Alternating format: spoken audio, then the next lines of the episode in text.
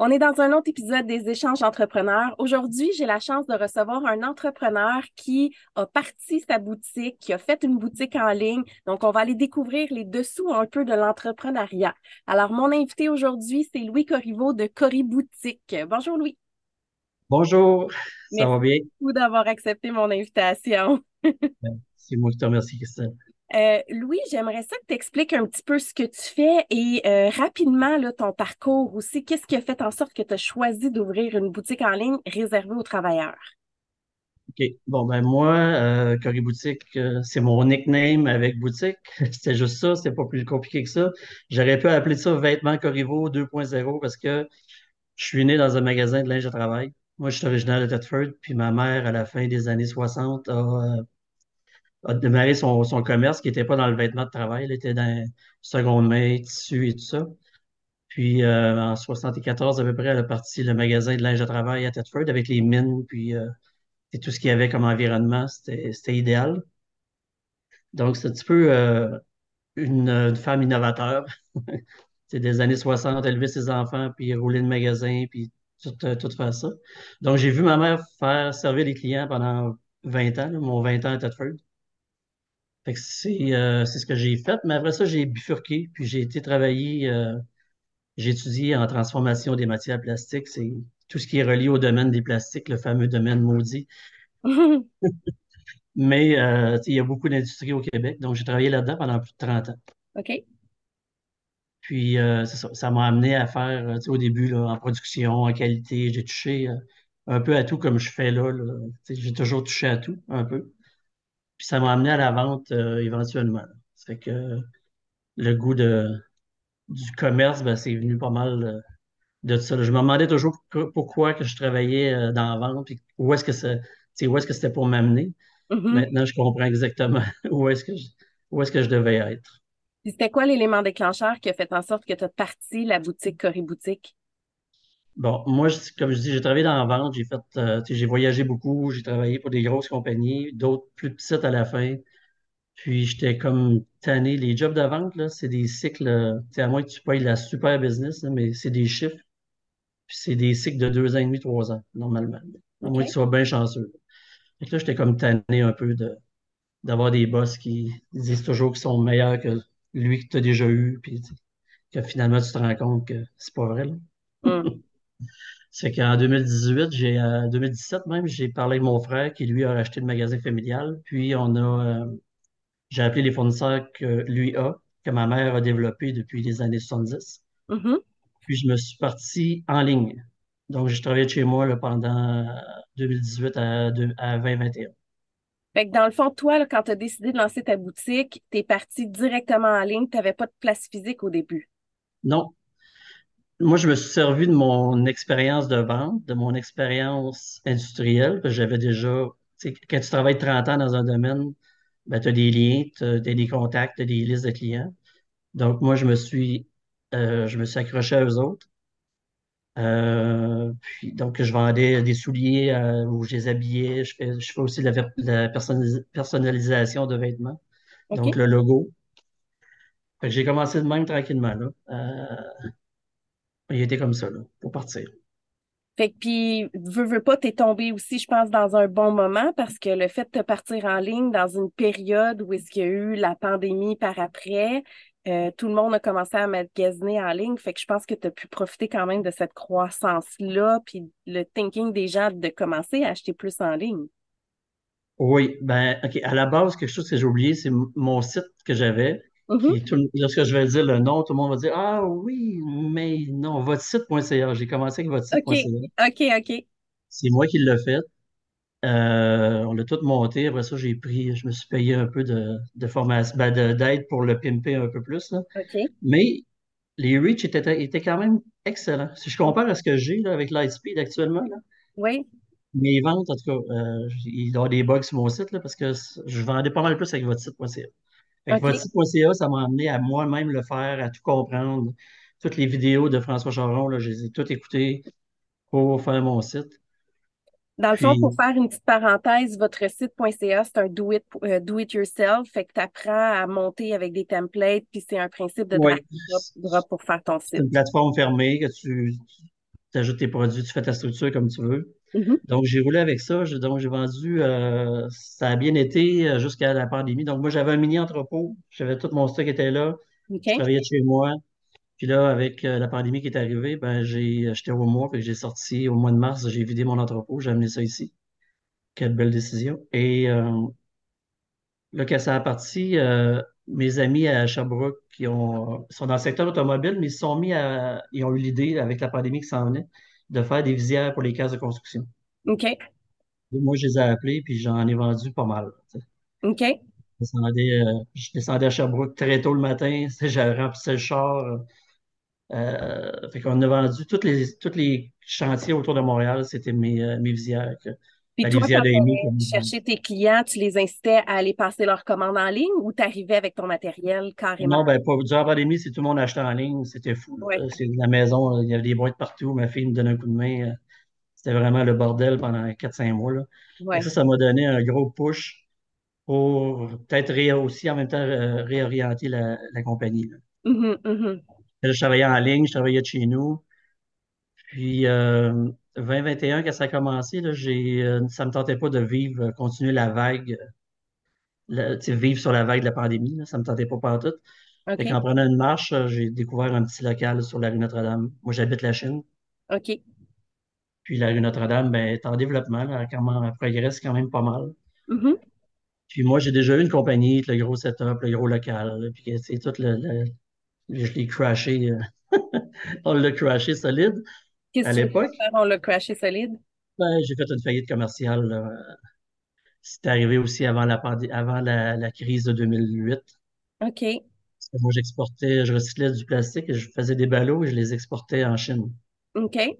J'avais plus d'argent à le vendre en Chine. Mais à un moment donné, les containers se sont mis à, le prix des containers, les frontières chinoises se sont fermées à la fin 2007, début 2008. Puis, ce qui a fait en sorte que j'ai tout perdu, le- ma clientèle. là, la- Puis, il y a un accident en même temps qui est arrivé, une perte d'un doigt qui Pendant cette arrivé. période-là?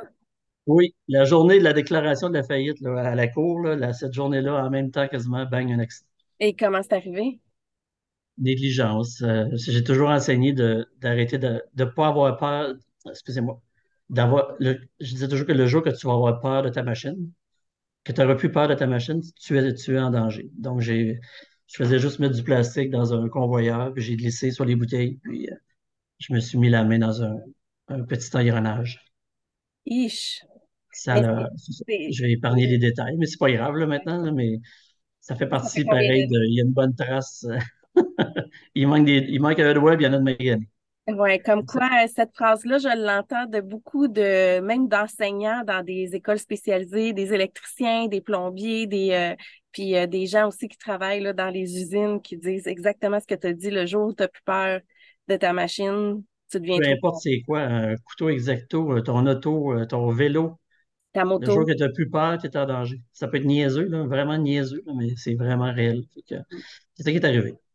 Ça devient comme Donc, euh, un automatisme, fait que tu te rends même pas compte de ce que tu non, fais, fait que ça, tu regardes c'est ça. plus autant les détails. Sais, ça, de tes, tes sécurités tassent, puis tu te dis, ah, on est bien, on est bien, puis bang. Puis je trouve ça intéressant en plus que tu parles ouvertement de ta faillite parce que ça, souvent, de côté entrepreneur, c'est quelque chose qui est caché, qui est très tabou aussi. Mais dans le fond, ça fait partie de ton parcours aussi.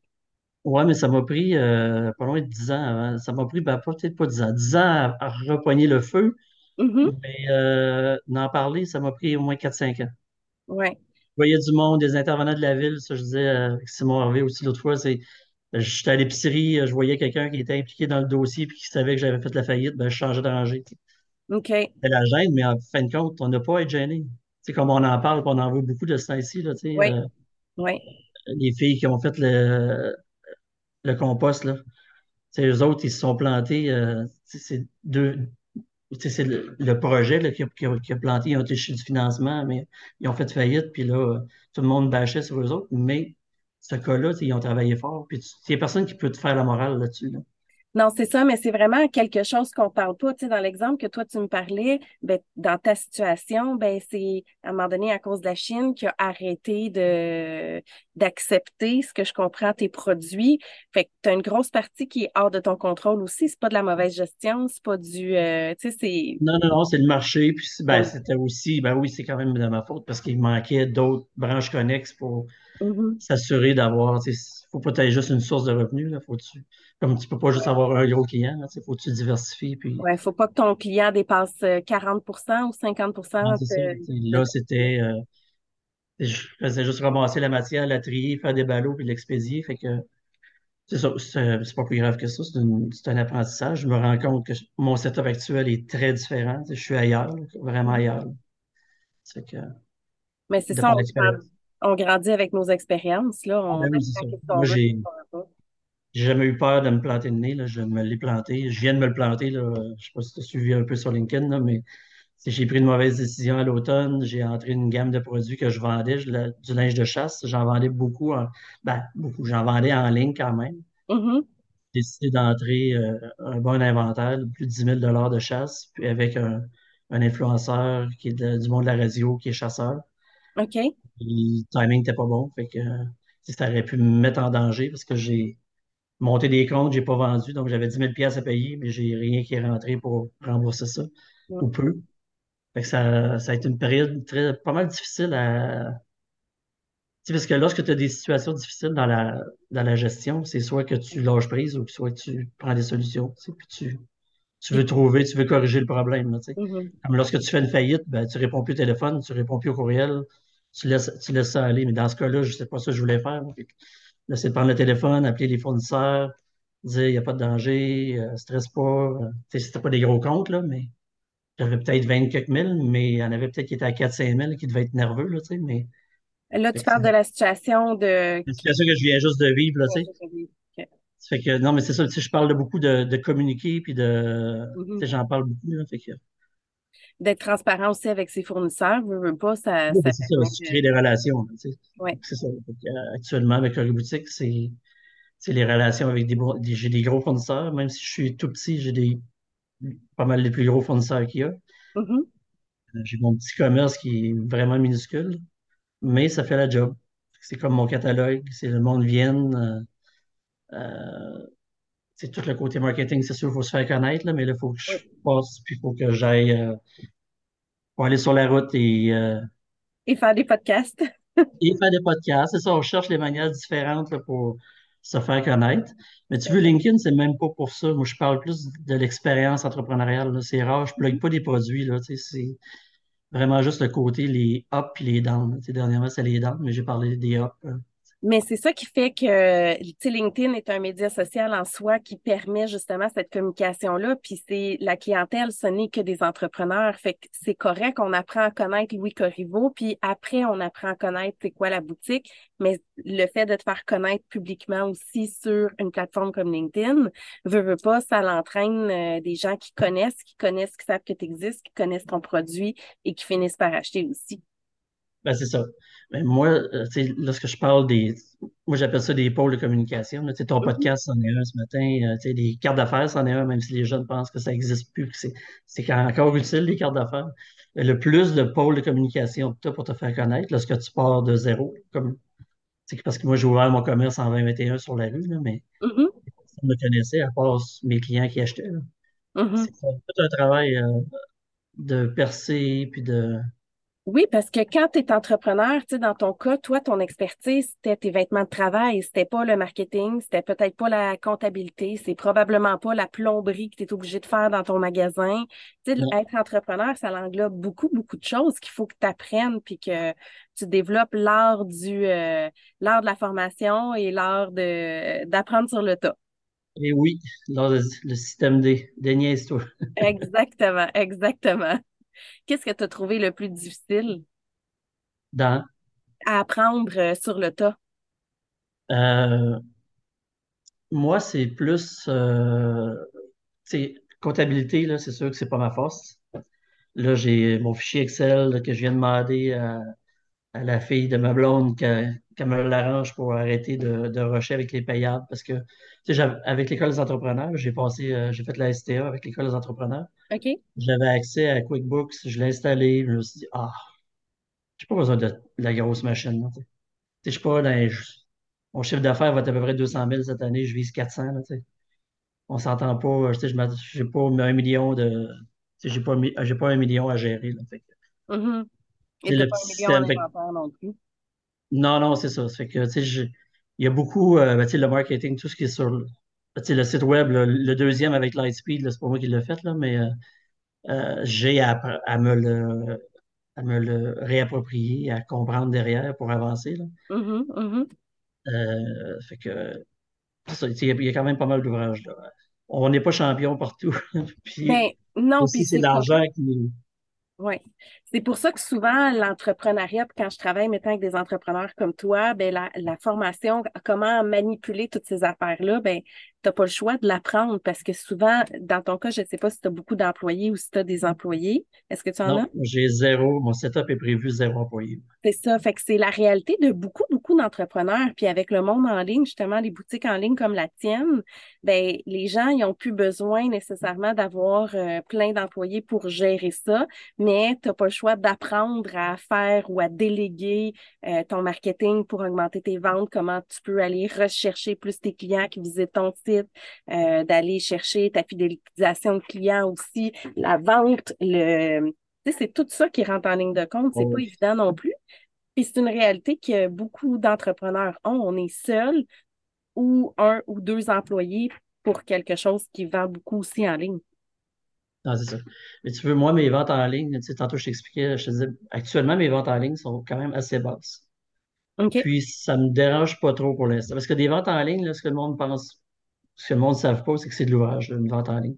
Mhm, Si, tu vends 20 000 par mois, ben, faut que tu prépares 20 000 piastres de commande. Faut que tu les mettes en boîte, faut que tu les envoies tes expédies. Puis là, il y a des... Le pire, c'est la gestion des retours. Mhm. Fait que les marges, là, ils peuvent partir très, très, très rapidement. Fait que mon modèle d'affaires, je suis bien content dans mon secteur parce que il n'y a personne qui va venir s'acheter une paire de, qui va acheter une paire de bottes à 350 pièces en ligne sans avoir mis son pied dedans. À moins que ce soit un repeat. là. Le gars, il sait tel modèle, telle grandeur, là, je magasine sur le web un prix. Fait que Ça, c'est correct, mais tu sais, dans mon domaine, ils n'achèteront pas une paire de bottes. Ils veulent se faire conseiller. c'est quand même du service conseil, là. Beaucoup, là. c'est pour ça que toi, d'avoir ouvert ton pignon sur rue, t'a aidé à augmenter tes ventes aussi. Oui, parce qu'il y a des fournisseurs que je ne pouvais pas avoir. OK. C'est comme les bottes je ne pouvais pas les avoir parce que j'étais chez nous. Euh, Big Bill, il l'avait euh, approuvé parce que la relation de- avec ma mère vient de, de très longtemps. OK. Mais tu sais, ça m'a enlevé de, ben, je veux dire, l'option du magasin physique, ça m'a, ça m'a donné le, j'ai j'ai comme 25 fournisseurs actuellement. là. Tu ça sert à rien d'aller en chercher plus, mais je couvre, Mm. tu je couvre autant que l'équipeur couvre. là. OK. OK. Et en même temps, avoir un emplacement physique, ben, t'as pas besoin d'avoir un entrepôt. Tout est, tout est dans ton magasin. Euh, oui. Le mien, si j'ai trop d'inventaire, ça rentre pas. Comme je dis en joke, je dis toujours que j'ai peut-être le plus petit magasin au Canada ou peut-être en Amérique du Nord. Il y a huit, pour le linge de travail, il y a 8 pieds de large par 25 pieds de long, mais 10 pieds de haut. Fait que c'est à côté au bouchon. Mais c'est correct. La manière que c'est arrangé, là, je suis capable de rentrer quand même euh, pas mal. Peut-être pour l'automne, les- le stock d'hiver, que je vais rentrer le stock d'hiver, que C'est correct. correct aussi parce que ça, c'est un, un point important. Tu il y en a beaucoup qui vont penser que tu as besoin d'avoir que ça soit grand pour que ça soit euh, tu rentable, mais Non, tu non, ne veux pas, tu loues au pied carré. Ouais, puis ça coûte cher, le pied carré. Oui, oui, oui. Tu le mien, il coûte pas cher, là, parce que tu sais, mon, mon montant mensuel est pas cher, là. ça me coûte 750 par mois, là. Oh, ça, c'est vraiment pas cher Non, non. C'est mon autre setup, ça me coûtait comme 3000, 4000 à peu près, je me souviens plus du chiffre, là, avec mais ton entrepôt? ouais, c'est ça. Fait que, avant de vendre, avant de faire de l'argent, il faut que tu rembourses ça minimum, plus les assurances, plus Mhm. l'électricité, puis tout ça, que ça va vite, là. Ouais, parce que là, c'est moins stressant parce que c'est à ce montant-là. Mais tu sais, malgré que mon magasin est tout petit, je me renseigne pareil. Tous les nouveaux qui entrent, je leur demande pour voir c'est quoi leur feeling. S'ils se sentaient pris ou. euh, Parce que c'est petit, mais c'est bien placé. Puis que tu rentres, tout est clair, là, tout est par section. Puis, euh, Puis c'est quoi leur feeling qu'ils disent? ah, tout est positif, là. Le monde l'oublie assez vite que Le magasin est tout petit. Il y en a qui ne voient pas même les bottes, ils regardent juste à leur hauteur, mais j'en ai à côté au plafond. Puis toi, ben, vraiment. tu es organisé pour aller les chercher, fait qu'il n'y a Non, pas de non, c'est ça. Fait que, mon, mon setup de magasin, je suis. Je, l'aime bien. là. Il n'est pas gros, puis il est pas. C'est parfait comme ça. Là. Parce que je ne vends pas juste en, en, en magasin. Recevoir huit clients en même temps là-dedans, tu Mais peux pas. là. tu dois pas avoir de l'achalandage. Tu sais, c'est tellement une boutique spécifique dans ton cas que c'est correct d'avoir une boutique comme ça. Je pense que c'est des Ben oui, parce que tu pas. euh, à moins que tu fasses un million de chiffre d'affaires, que tu aies du monde, tu aies 15-20 clients par jour, le minimum. Mhm, sais, je suis pas là. là. Fait que- parce que mhm. moi, je vends en ligne. euh, je peux être deux jours sans avoir un client physique. Mais je peux avoir vendu euh, plusieurs milliers de dollars en ligne. là. Ben, à- je veux dire, euh, euh, en industrie, là, avec mes clients industriels. C'est ça, ça, ça change rien. là. Ce qui est une bonne chose aussi, c'est que tu varies entre le client qui vient. Tu t'as pas juste une Oui, source de revenus. En réalité, tu en as deux. Tu as de ton site web et de ta boutique physique. c'est ça. Ça revient à ce que je disais tantôt pour la première faillite. J'avais un canal. Là, j'en ai trois. Ben là, les ventes en ligne, on, on va, on va travailler dessus, mais je vais vendre. Tu sais, fais juste ajouter euh, 3000 pièces de vente en ligne par mois. Ça va vite, là. Tu fais 36, 40 000 de plus de, chiffre- de ton chiffre d'affaires. Fait que c'est ton augmentation. comme moi, je vise à peu près 20-25 par année d'augmentation pour OK. ça. C'est- Fait que je suis là-dedans. Tu rentres ça, tu augmentes un petit peu tranquillement, ça va vite. là. Fait que, Mhm, mhm. non, c'est- mais tous les commerçants maintenant, ils n'ont plus le choix vraiment de. Tous les commerçants sur la rue Notre-Dame, moi, en tout cas, là, ils ont tous deux pôles minimum, puis ça, la plupart trois. Et sinon, même, euh, tu sais, j'ai des clients qui sont aussi dans les vêtements, qui sont, euh, mettons, du vêtement haut de gamme. Puis, juste le fait de- d'attirer les gens euh, dans ta boutique, tu sais, au début, c'était juste ça leur objectif. Non, les gens, ils veulent choisir, mais je pense que le, le site va, va apporter aussi des clients physiques qui vont aller magasiner en ligne avant pour essayer de trouver où ils pourraient acheter, bon, dans le cas de ma cliente, des chaussures haut de gamme, dans ton cas, des bottes de travail, exemple. Mais une fois que tu l'as trouvé, c'est là que tu vas choisir de venir en magasin. Fait que c'est un drive-thru aussi, là, ça t'aide à amener des, des Oui, personnes supplémentaires. c'est sûr. Euh, le site web attire du monde, même si j'ai pas des gros hits, mais le monde entre, entre des magasins comme ça, c'est Oui, Ils t'ont trouvé sur Google, puis ils regardent, ils, euh, sont sur ton site, ils savent que tu as ça. oui. Fait que moi, c'était un des problèmes. là, ça, c'est un des, un des gros points lorsque j'ai ouvert mon commerce en ligne, euh, mon commerce physique. J'étais avec votre site.ca. Pour la plateforme en ligne, c'était idéal. C'était parfait. là, pour moi, c'est c'est tout le Mhm. monde qu'on parle. Je veux juste faire ça vite fait. Tout le monde dit, ah, votre site.ca, euh, c'est c'est comme euh, le bas de gamme. Non. J'ai Lightspeed là, qui est censé être un des tops. Puis ils ont des bugs, puis il y a des choses que je déteste, puis que j'adorais sur, euh, sur votre site.ca. là, tu sais, c'est- Il n'y en a pas un de parfait, là, selon moi. là. Non, c'est ça, c'est toujours adapté. Puis je pense que c'est adapté aussi à notre type de personnalité ou comment qu'on s'habitue aussi à travailler. Tu sais, comme votre site, ça faisait une couple d'années que tu étais dessus, tu le Oui, connaissais bien. oui, oui, je les connaissais par cœur. Que, je pouvais, je pouvais rouler avec facilement. Euh, qu'est-ce que je voulais dire? Oui, j'ai perdu. Ah, c'est ça. Donc, l'expérience client en magasin, lorsque j'avais votre site.ca, c'était comme ma plateforme en ligne avec mon téléphone, avec Global Payment pour le paiement. Mhm. j'avais le terminal, puis là, mon magasin, ça, le signal, il coupait tout le temps. Fait qu'une OK. expérience client au magasin, le gars, il pouvait rentrer, ça prenait deux minutes. Il pognait son morceau, il arrivait à la caisse, on pouvait passer 30 minutes à se battre. euh. Ah, là, là, je dis non. Là, c'est compliqué. là, j'ai magasiné, je me suis renseigné avec l'école d'entrepreneurs, on a parlé avec du monde qui avait Shopify, puis du monde qui avait Lightspeed.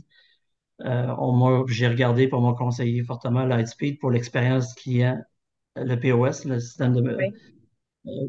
Product on Site. Ça, c'est euh, idéal, merveilleux. Et ta gestion d'inventaire, j'imagine, parce que c'est tout Gestion en... d'inventaire, mon inventaire est live. Ce qui est en ligne est en magasin à 95 là.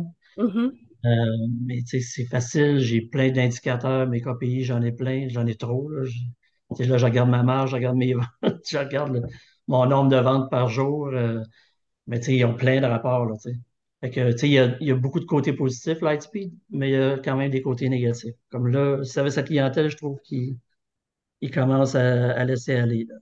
Parce qu'ils sont plus gros. Ouais, Avant, c'était, euh, tu sais, juste, j'ai commencé en 2021 pourtant, là, mais tu sais, en 2021, là, on avait t'appelais, tu réponds, tu avais quelqu'un en français tout le temps. Là, euh, t'es mieux d'appeler ce soir en anglais, tu vas avoir plus de chance. OK. Donc, euh, tu sais, il y a, il y a ça, là. c'est sûr que quand tu as des problématiques, c'est plus compliqué. Puis il y a moins de gens expérimentés qui peuvent t'aider, mettons, en dehors de Lightspeed à, quand tu, dis. Non, c'est ça, il y a quand même pas beaucoup de monde qui, tu sais, le monde connaisse le nom, mais très peu connaissent Mm. La réelle boutique, comment que ça se passe, comment ça se Ouais. gère.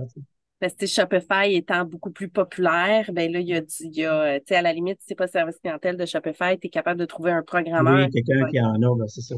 c'est ça. sais, Lightspeed, il y en a moins, là. Tu sais, c'est en plus en restauration, mais en tout cas, moi, je, Mhm. non, je rechange pas. Changeons le moins souvent possible. C'est Mais ils ont tellement un, un paquet de fonctionnalités qui sont super intéressantes aussi, puis qui sont peut-être, euh, tu sais, parfaits pour ton genre de, de business aussi. Ouais, il y en a qui n'ont pas, tu sais, de- on parlait de Shopify tantôt, ils ont des Mhm. systèmes pour protéger contre la fraude. Oui. C'est ce que j'ai pas, moi, ce qui va m'amener à te parler de ma fraude que j'ai eue dernièrement. OK. Vas-y, C'est le quoi? monde en ligne. euh, tout le monde pense que c'est beau en ligne, euh, c'est facile, puis euh, c'est le, c'est on est tous des Amazon, tu sais. Mhm. Mais euh, moi, j'ai un client qui, j'ai quelqu'un qui m'a appelé au téléphone, j'ai pris le téléphone, il m'a demandé s'il y avait, si j'avais tel modèle de botte. Ben, il m'a, il a validé si mon inventaire était réel là, en OK. magasin. Fait que j'ai dit oui, fait qu'il est passé en ligne, il est allé acheter des bottes, je lui ai livré deux paires de bottes euh, par Purolator. Puis euh, deux jours après, le lendemain, c'est-à-dire, j'ai reçu un avis de Lightspeed qui me disait que euh, il me retirait 597 dollars parce que le- la carte, la, la carte qui avait servi à l'achat avait été déclarée de volée. Ouf. Ça fait que j'ai comme les autres, ils posent pas de questions, ils viennent dans ton compte, ils enlèvent le montant, puis là, j'ai eu le verdict la semaine passée qui fait en sorte que c'est final, c'est la banque qui, euh, qui a le recours, puis que il estime que, que, que c'est réel, mais j'ai parlé au gars, par courriel, par tout, tout le kit. là. OK. Mais c'est peut-être le, le fraudeur? Ben, c'est ça, ben, c'est ça, je, je doute fortement que c'est ça, parce que pour livrer un colis, il faut que ça soit la même adresse que la carte de crédit. OK. Donc, lorsque tu prends un Purolator, puis tu fais le paiement, puis, euh, ou lorsque tu, lorsque tu fais le paiement en ligne, c'est-à-dire, lorsque tu achètes, il faut que ça soit la même adresse que ta carte de crédit et factu- euh, facture. OK. Fait que, tu sais, c'était très louche, fait que j'ai, je me suis fait avoir de 600 pièces plus le transport. J'ai été en rage pendant trois jours à peu près. c'est clair. Parce que tu sais, veux, pas, c'est de l'argent qui sort de tes poches pour quelqu'un qui a aucun recours, là. t'as aucun recours. C'est une journaliste de la presse, euh, Fournier, comment elle s'appelle? Ah, Marie-Hélène, Maria, je ne sais plus. Euh, on en parlait justement, elle a fait un article là-dessus. C'est, ça arrive très régulièrement. Donc, il y a une carte, une carte de volée, ils viennent dans ton compte, ils saisissent l'argent, puis ils, ils analysent, puis après, ils te le redonnent. Sinon, Si, mais personne ne va la recevoir. que c'était pas euh, si on découvert, dans le fond, ils te leur donnent juste s'ils considèrent que c'est pas de la fraude. Moi, j'avais tous les documents, j'ai envoyé toutes les preuves, puis toute la kit, là. puis- Fait que ça, c'est une pénalité que les gens ne savent pas non plus parce qu'on pense toujours du côté client, tu te fais frauder, tu te fais voler, tu le prends, mais Ouais. Euh, à la rive de où, tu sais, on n'a pas de. Non, ça, c'est un des côtés négatifs. Mhm. c'est de la vente en ligne. Parce que moi, mon, mon setup, comme je disais, moi j'ai moi j'ai 54, là. Je veux pas avoir, je veux pas avoir à gérer de, de monde, genre, tu sais, je, je veux faire ma petite job tout seul. Parce que ma retraite est ici, moi, c'est mon, c'est mon duplex, c'est pas mon magasin, ma retraite. Moi, je m'amuse au magasin. OK. J'apprends pour éventuellement faire d'autres projets parce que je suis une bébête à, à projet. À projet. que je vais avoir atteint où est-ce que je veux, ben, on va voir si les enfants veulent l'apprendre, là, veulent prendre la compagnie, sinon on verra, là, mais Assez. C'est le genre d'approche que, que j'ai. Puis, euh, si tu avais, Louis, un conseil à donner à quelqu'un qui a envie de se lancer, là, comme toi, là, dans l'entrepreneuriat en ligne, ça serait quoi ton conseil, d'entrepreneur que tu aurais envie de lui dire? Ben, la plupart du temps, le monde va attendre, puis ils vont hésiter, puis attendre d'être parfait. Je- je- premier, je vais te dire, c'est go, vas-y, mais vas-y pas tout seul. Fais tes devoirs, entoure-toi. Euh, même si j'ai de l'expérience là, dans, dans beaucoup de secteurs, Mhm. t'es pas expert nulle part. Là. C'est que faut s'entourer. Même si t'es un loner, même si t'es un, j'allais dire un loner, mais t'es tout seul, t'es, ton- t'es le solo entrepreneur, euh, le solo entrepreneur, ben, ça te prend du monde. Tu moi, je, ma comptable a fait un job. euh, là, je viens, j'ai une mentor qui, euh, qui va embarquer, là, une femme d'affaires qui va, euh, elle m'a vu aller, là, puis elle a dit, en tout cas, elle m'a offert là, des rencontres. Fait que, tu sais, pour évacuer, là, tu. Mhm. Je parle aussi avec un de mes, un de mes compétiteurs, ben, pas compétiteur, mais un indépendant comme moi, on se parle ouvertement là, de, Fait que ça, ça, ça te permet de, d'évacuer puis de voir que finalement, t'es pas si pire que ça, là, que t'es pas dans le champ. Oh, ben, c'est bon à savoir aussi où est-ce que tu es. Mhm. en, en ayant des guides extérieurs. C'est vraiment ça, s'entourer. J'aime ça. Puis si on veut te rejoindre, Louis, on fait comment? Puis si on veut acheter en ligne des euh, vêtements de travail, on fait comment? Euh, coriboutique.ca, C-O-R-I, boutique avec un K.ca. Euh, Instagram, pas beaucoup. Euh, Facebook, euh, LinkedIn pour le côté entrepreneurial. TikTok, in and out. Un peu partout. On n'a pas le choix d'être partout, même si c'est pas notre modèle, même si on vient pas de cette génération-là.